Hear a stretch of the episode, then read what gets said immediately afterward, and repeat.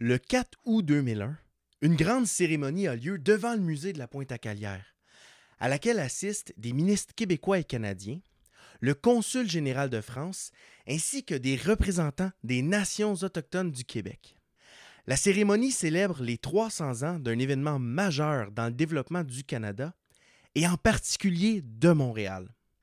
300 ans plus tôt, en 1701, environ 1300 Autochtones provenant d'au moins 39 nations s'étaient réunis sur la pointe à Calière dans le but de signer la Grande Paix de Montréal.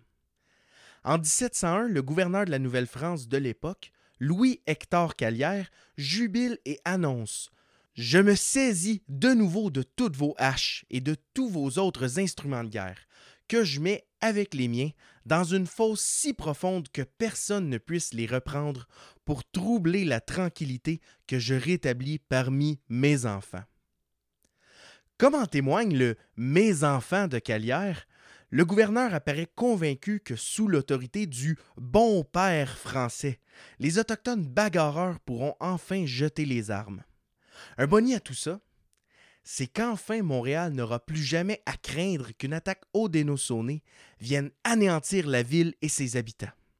Les historiens ont généralement interprété la Grande Paix de Montréal comme une victoire des autorités coloniales sur des haudénosonnés qui sont isolés et vaincus. Et en même temps, on peut enfin se concentrer sur l'activité commerciale qui rapporte le plus à Montréal, la traite de fourrure. Pourtant, ces affirmations méritent de recevoir un peu plus de nuances. Les habitants de Montréal sont pris depuis 1642 dans des guerres perpétuelles. Quand ce n'est pas entre les Haudénosonnais et la Nouvelle-France et ses alliés, c'est la France et l'Angleterre qui s'opposent sur leur grand terrain de jeu colonial. Montréal, dans sa position au cœur du continent et sur la route des Grands Lacs, ben c'est un peu un champ de mine en continu tout au long du 17e siècle. Et lorsqu'enfin la colonie s'étend vers l'ouest, ça ne vient pas calmer le jeu loin de là. Au fond, la Grande Paix, euh, si nécessaire pour les Montréalistes, est peut-être simplement le résultat d'ambitions européennes et autochtones qui tentent tous de trouver un nouvel équilibre. Aujourd'hui, à tous les chemins mènent à Montréal, on explore ensemble la période fascinante de la Grande Paix de Montréal.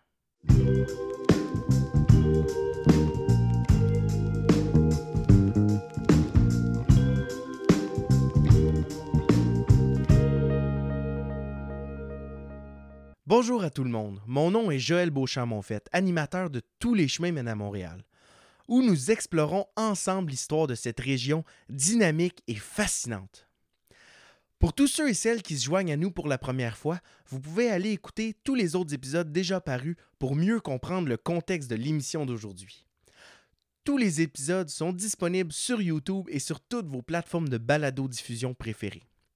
Et tant qu'à y être, aimez le vidéo, la chaîne, la page Facebook et partagez l'émission à tous les fans d'histoire pour que tout le monde puisse entrer ensemble dans l'aventure. Montréal ou Ville-Marie est fondée en 1642 sur l'emplacement de l'actuel musée de la Pointe-à-Calière. Et cette fondation d'une ville européenne sur l'île de Montréal est extrêmement difficile. Dépendant de l'appui toujours incertain de quelques personnes riches en France et attaquée tous les ans par des Haudénosaunés, la population reste concentré autour du fort qui assure sa protection et sa survie. Comme on l'a vu au dernier épisode, il faudra attendre les grandes recrues de 1653 et 1659 pour assurer la survie immédiate de la ville. Mais c'est réellement en 1663 que la population peut s'étendre au-delà du fort, et ce, grâce à la reprise en main de la colonie par Louis XIV, mais aussi l'envoi de soldats et de filles du roi. En plus, c'est en 1663 que la seigneurie de Montréal est cédée à l'ordre religieux des Sulpiciens, qui ont tout intérêt à faire augmenter la population sur l'île pour recevoir plus d'argent des rentes seigneuriales, évidemment. À partir de cette époque, les autorités décident de quitter la pointe à Calière, le lieu de fondation de Montréal. Petite pointe était trop facilement inondable et moins propice à l'établissement d'une ville qui contiendrait beaucoup d'habitants, et ça surtout après l'arrivée des filles du roi. Le fort Ville-Marie est donc abandonné par les Montréalistes qui traversent la petite rivière qui est aujourd'hui sous la rue Diouville. Et autour de 1675, le fort est finalement détruit pour récupérer les matériaux en vue de construire la première grande église de la ville à l'endroit de l'actuelle place d'armes. Mais si la pointe à Calière est officiellement abandonnée par une population permanente européenne, ça lui permet de reprendre sa vocation de lieu dédié aux échanges avec les Autochtones. Et effectivement, la pointe à Calière devient un lieu d'échange important pour Montréal, celui de la foire annuelle des fourrures. Longtemps avant l'arrivée des Européens, elle sert annuellement aux échanges entre les nations. Mais après la fondation de Ville-Marie, la fourrure devient le commerce qui domine tous les autres. En fait, les années 1660 à 1680 sont vraiment l'âge d'or de la traite de fourrure en Nouvelle-France. Et Montréal occupe la place d'honneur dans ce commerce. À Montréal, le tiers de la population vit grâce aux revenus de la traite, et même un homme sur deux a fait au moins un voyage de traite dans les pays d'en haut. Et c'est sur la pointe à Calière que ça se passe. Deux semaines par année, des dizaines d'embarcations débarquent à terre pour faire des échanges à la foire des fourrures. Durant ces quelques journées, une grande partie de la population se déplace même pour participer aux activités. Parce qu'en plus des échanges, il y a des orateurs, des cadeaux et autres. Mais comme en politique, là où il y a de l'argent, il y a de la magouille c'est que les meilleures fourrures viennent des pays d'en haut, c'est-à-dire en remontant le Saint-Laurent et l'Outaouais. Quelques personnes bien placées se rendent rapidement compte qu'en s'installant un peu plus à l'ouest, on est possiblement capable d'intercepter les Autochtones qui descendent des pays d'en haut et d'acheter leurs fourrures avant qu'elles arrivent à Ville-Marie. C'est ainsi que plusieurs grands noms de l'archipel apparaissent, comme l'île Perrault, cédée au gouverneur de Montréal François-Marie Perrault, ou encore l'île Bizarre de Jacques Bizarre.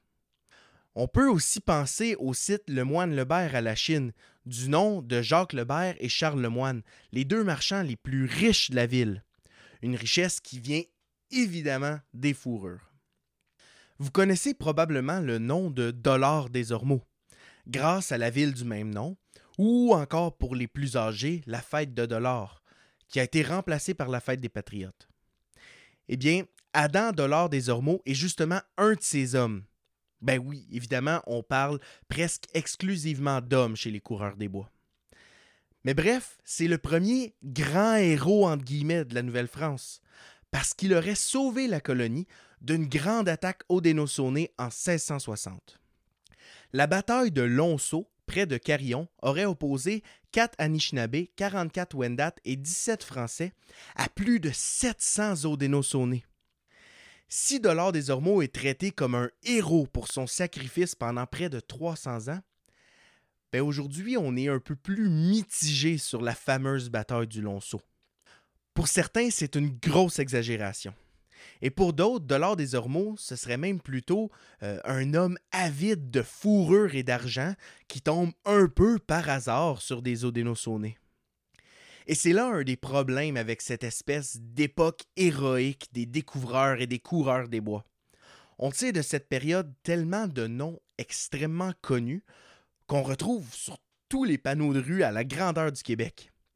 Le règne des cavaliers de la salle, le moine d'Iberville, Radisson, Joliette, le gardeur de Repentigny. Eh bien, tous ces futurs noms de rue cherchent essentiellement à faire fortune en monopolisant la traite des fourrures. Et ça fait pas plaisir aux administrateurs de la ville et de la colonie. Parce qu'il faut pas se leurrer, ce n'est pas d'hier qu'on achète au noir. D'autant plus qu'Albany est un concurrent direct de Montréal. En fait, après les années 1680, autour des deux tiers des fourrures vont directement à Albany sans passer par Montréal, où on reçoit donc beaucoup moins d'argent par pot. Et donc deux façons de contourner Albany. Un, interdire la traite des habitants en dehors de Montréal. Et deux, fonder des forts français de plus en plus loin en amont de Montréal. En 1672, un édit royal interdit à tout habitant de s'absenter de sa demeure pour plus de 24 heures, et ce sous peine de mort. La traite des fourrures en dehors des villes, s'est interdit, mais comme toujours, les interdictions ne touchent pas tout le monde de façon égale. En fait, la corruption touche jusqu'aux plus hauts échelons de la colonie. Un conflit touchant la traite de fourrure mène même à l'emprisonnement du gouverneur de Montréal par le gouverneur général de la Nouvelle-France. De son poste illégal sur l'île Perrault, le gouverneur de Montréal, donc François-Marie Perrault, fait arrêter son concurrent principal dans la traite de fourrure, Jacques Bizarre. Mais celui-ci est un proche collaborateur du gouverneur Frontenac, qui décide à son tour de faire arrêter et emprisonner Perrault. Évidemment, tout ça n'a absolument rien à voir avec le fait que Frontenac vient tout juste de faire construire le fort Frontenac, qui va devenir Kingston en Ontario. Et bon, bien que le fort serve officiellement un but diplomatique et militaire, beaucoup de fourrure y passe. Et donc, quand c'est entre les mains du gouverneur général, on ne peut pas dire grand-chose contre la pratique. La chicane entre les deux personnages les plus haut placés de la colonie se rend jusqu'au roi Louis XIV, et elle se résout finalement quand les deux s'entendent secrètement pour partager les profits. Ben oui, plus ça change, plus c'est pareil. Tellement de fourrure transite par ces réseaux de forts, de coureurs des bois et de contrebande que dès 1680, le marché est complètement saturé de fourrure et on n'arrive plus à l'écouler en France. Les prix chutent drastiquement et la colonie entière tombe dans un état de crise économique, la première de la Nouvelle-France. Et cette crise sera assez intense. Un des gros problèmes de Montréal, c'est que toutes les pièces de monnaie viennent de France. Et donc, durant les quatre ou cinq mois où la navigation se fait, la France envoie quelques nouvelles pièces de monnaie qui sont en majorité prises à Québec, alors que c'est à Montréal qu'on fait le plus d'échanges qu'on pourrait appeler internationaux. En 1685, l'intendant Jacques de Meul invente une solution nouvelle, une nouvelle monnaie, la monnaie de carte. L'intendant de Meul n'a pas d'argent pour financer le fonctionnement du gouvernement colonial. Mais déjà à cette époque, on a des cartes à jouer dans la colonie. Des cartes à jouer qui sont similaires avec celles avec lesquelles on joue encore aujourd'hui, euh, par exemple au poker. Bien, sur ces cartes, Demel inscrit par exemple cette carte vaut X montant, appose son saut et voilà, maintenant on a de l'argent, hurrah! Mais évidemment, ajouter de la monnaie comme ça sans trop y penser, tout le monde sait que c'est pas excellent pour l'inflation. Bref, même avant 2022, Montréal n'est pas à court de crise économique dans son histoire, comme on le verra dans nos épisodes futurs. Mais revenons à nos grands découvreurs, les Radisson, Joliette et les Lassalle de ce monde. Ben, sur le plan colonial, ces personnes agrandissent considérablement le territoire de la Nouvelle-France. Ils se rendent jusqu'à la baie James et jusqu'au golfe du Mexique. Et durant leurs explorations, ils établissent des liens commerciaux, des liens religieux et politiques avec de nombreuses nations autochtones, en particulier autour des Grands Lacs. Et c'est Montréal qui en profite grâce à sa position centrale dans ce réseau d'alliances. Et entre-temps, François-Marie Perrault a été remplacé comme gouverneur de Montréal par Louis-Hector de Calière, dont vous avez certainement reconnu le nom dans la Pointe à Calière c'est qu'il travaille très fort à faire de la Pointe à Calière un lieu de rassemblement pour toutes ces nouvelles nations alliées aux Français. Il va même jusqu'à faire reconstruire un fort sur les ruines de l'ancien fort Ville-Marie en 1688, spécifiquement dans ce but. Mais 1688, c'est aussi une année marquante pour les relations diplomatiques en Amérique du Nord. La guerre de la Ligue d'Augsbourg oppose en Europe Louis XIV à presque tout le reste du continent. Et dans le nord-est de l'Amérique, après le départ des Hollandais et des Suédois, il reste donc les Français, les Anglais et leurs alliés respectifs qui reprennent leur camp habituel. Les Haudenosaunee, alliés des Anglais, et la plupart des autres nations de la région reprennent leur position d'alliés des Français. Pour la référence, c'est de cette guerre de la Ligue d'Augsbourg que vient la fameuse citation de Frontenac Je leur répondrai par la bouche de mes canons. Mais à Montréal, c'est plutôt la question autochtone qui préoccupe les autorités. En 1689, la Confédération Haudenosaunee, alliée des Anglais, passe à l'offensive autour de Montréal dans le but d'intimider la Nouvelle-France. Des attaques ont lieu sur plusieurs villages de la région, comme La Prairie, La Fourche et Chambly. Le village de Lachenay est quant à lui rasé et la moitié de la population est prise ou tuée. Dans l'est de l'île, près de Pointe-aux-Trembles, la bataille de la Coulée-Grou fait une quinzaine de victimes françaises dont certains auraient été pris, ramenés dans les cinq nations et brûlés vifs. Mais l'événement qui frappe le plus l'imaginaire arrive le 5 août 1689 au moins 1200 guerriers odénosonais attaquent le village de Lachine, qui compte à ce moment environ 320 habitants, presque 4 guerriers par personne. Une grande partie des maisons est rasée et près de 75 Français sont tués ou enlevés. Et en fait, ce que les historiens de l'époque ont surnommé le massacre de la Chine est quand même le résultat de plusieurs années de tension il faut toujours penser que ces attaques ne se produisent pas en vase clos. Dès 1688, des Abénakis, alliés des Français, attaquent la Nouvelle-Angleterre jusqu'à Boston, terrorisant les Anglais des treize colonies. Les cinq nations, alliées des Anglais et ennemis traditionnels des Abénakis, font la même chose en réponse. Et après la Chine, les Français et leurs alliés rétorqueront année après année contre les Odénosonés, brûlant des villages et prenant des captifs. Il faut donc voir dans ces attaques une tactique de guerre de terreur qui se pratique de part et d'autre et non un massacre isolé par des méchants ennemis. Et ça, c'est encore une réflexion valide en 2022, soit dit en passant. Ces combats et le traitement des prisonniers fait beaucoup pour diaboliser les cinq nations dénoçonnées et surtout terrifier les Montréalistes. Et justement, la peur oblige, Montréal se transforme à nouveau. À partir de 1688, les administrateurs de la ville décident qu'il faut mieux protéger la ville. À l'angle des rues Notre-Dame et Berry d'aujourd'hui, il y avait une colline aujourd'hui rasée d'une vingtaine de mètres qui était le point le plus haut de la ville. Ben, on y construit une citadelle pour contrôler l'entrée est de Montréal. Et entre la pointe à Calière et cette colline, on commence à fortifier toute la ville une palissade de pieux de cèdre est construite et entoure tout ce qu'on connaît aujourd'hui comme le Vieux Montréal. Eh bien oui, on doit à l'ambition hégémonique de Louis XIV notre grand quartier historique. Parce qu'une fois construit, les remparts vont déterminer le développement de la ville. Mais bon, encore une fois, je vais trop loin, on y reviendra dans un autre épisode. On a tendance à voir les cinq nations comme des ennemis traditionnels qui voudraient notre mort. Mais en fait, la politique française et Haudenosaunee est plus similaire qu'on peut le croire.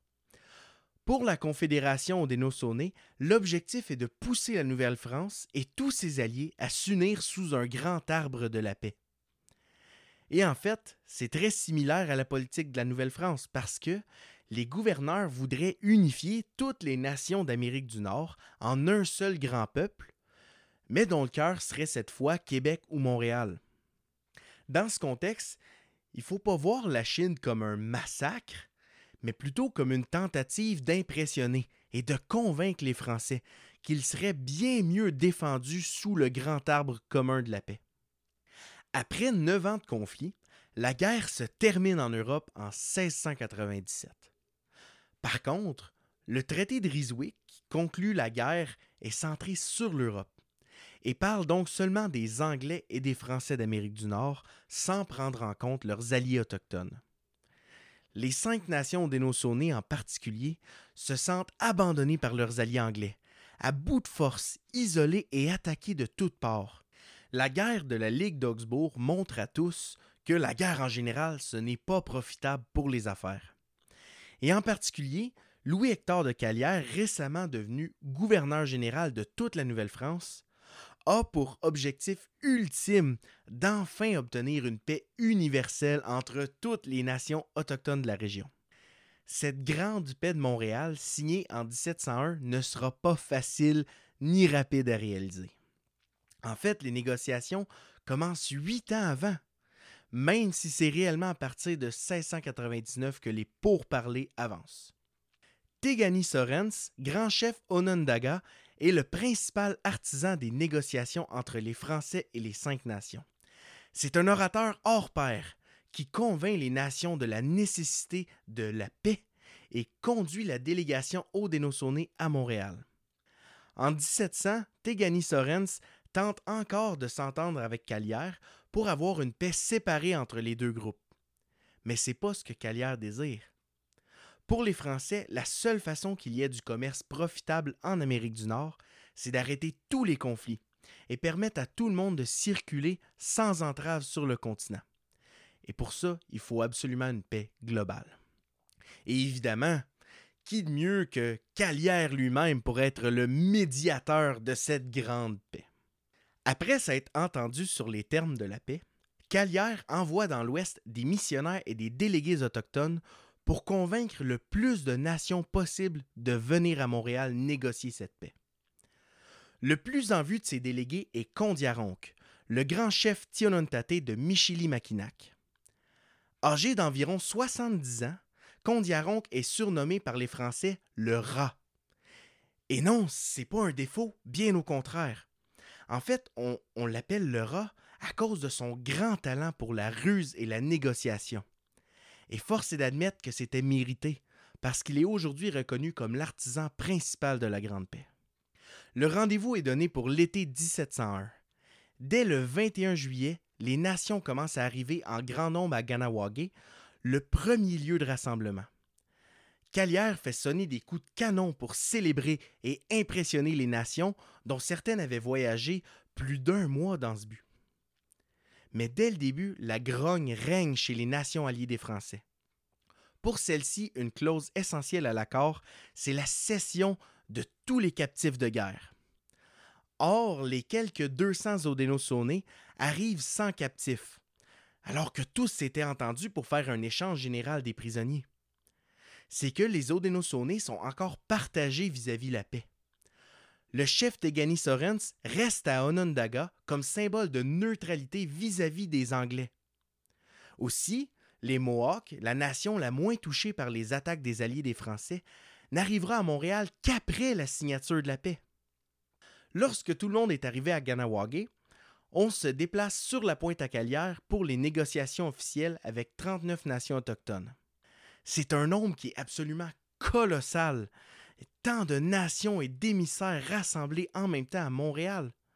En fait, à l'été 1701, plus d'Autochtones sont installés à Montréal qu'il y a de Montréalistes. Certains de ces groupes autochtones logeront en dehors des remparts et la majorité logera à Ganawagé. Pour les Haudenosaunee, par contre, ils logeront chez Paul Lemoine, puisqu'étant ennemis des autres nations, la confiance n'est pas au rendez-vous.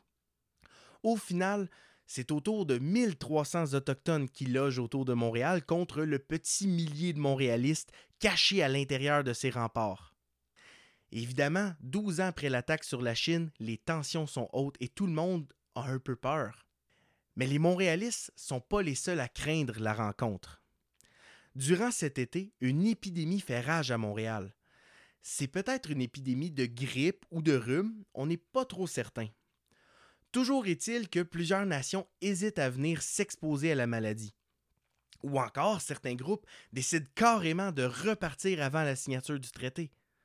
Certains Autochtones craignent encore que les Français les attirent à Montréal pour leur jeter un sort et les rendre malades. Et il y aura de nombreux décès chez les Autochtones qui sont plus sensibles aux maladies européennes. La victime la plus importante de l'épidémie, c'est le fameux chef Condiaronc, qui décède le 2 août 1701. La veille, il avait fait un long discours de deux heures, qui était le point tournant des négociations, et ce malgré sa faiblesse. Ben, pour signifier son importance, Calière lui donne des funérailles d'État ordonnant un long défilé de 60 soldats français, des guerriers Wendat, des ecclésiastiques et des chefs de guerre de plusieurs nations. Enfin, Condiaronc étant catholique, on l'enterre sous l'église Notre-Dame. Durant ces deux semaines, des danses, des festivités, des feux de joie et autres échanges ont lieu. Et même les Montréalistes viennent fureter pour observer les procédures et participer aux festivités. De nombreux discours s'enchaînent, traduit dans les dizaines de différentes langues par cinq traducteurs jésuites.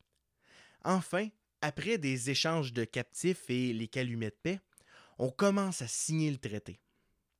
Au final, 40 groupes, dont les Français, auront signé la Grande Paix de Montréal. Calière a fait préparer des ceintures de wampum pour commémorer l'événement. Et il en distribue, mais pour lui, ça reste le traité papier qui compte.